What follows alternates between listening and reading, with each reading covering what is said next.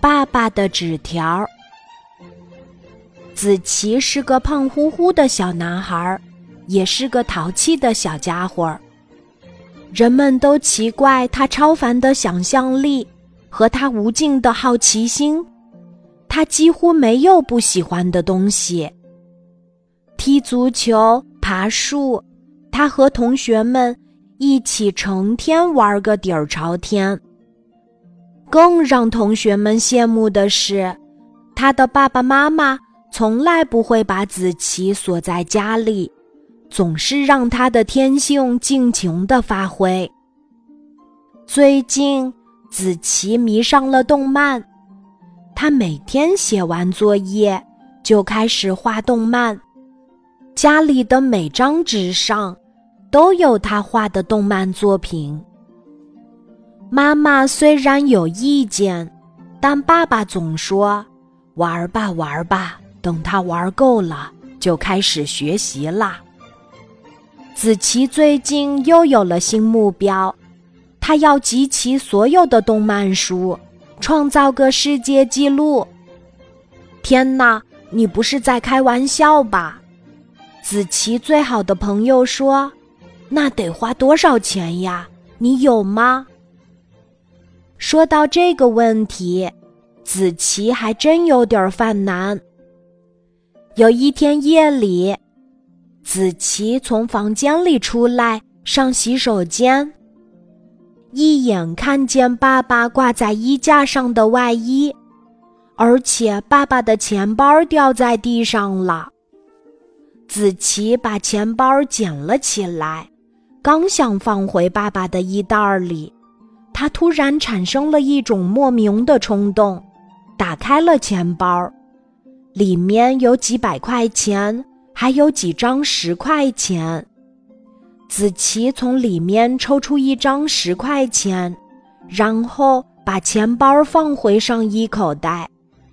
他带着这十块钱跑回了自己的屋里，好半天，他的心跳才恢复了正常。子琪把钱藏在被子下面，好几天都没敢再看一眼。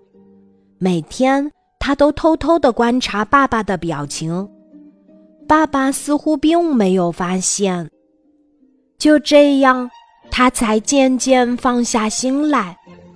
从那以后，他经常趁爸爸不注意，从他的口袋里拿钱，有时十块。有十五块，尽量让爸爸察觉不出来。就这样一天天过去，他的动漫书也一本本的增加了起来。有一天晚上，子琪又开始翻爸爸的外套，可是这一次，外套里一分钱都没有。他找了好几遍。只在其中一个口袋里找到了一张纸条，子琪好奇地打开了纸条，只见上面写着：“如果要用钱，跟我说一声。”子琪一下子呆住了，脸立刻就发烧了。他急忙把纸条放回原处，一头钻进了自己的屋里。他不知道。爸爸会怎么说他？妈妈会不会瞧不起他？第二天早上，妈妈做好了早餐，叫全家人都来吃饭。子琪再也藏不住了，只好走了出来。他低着头，不敢看爸爸。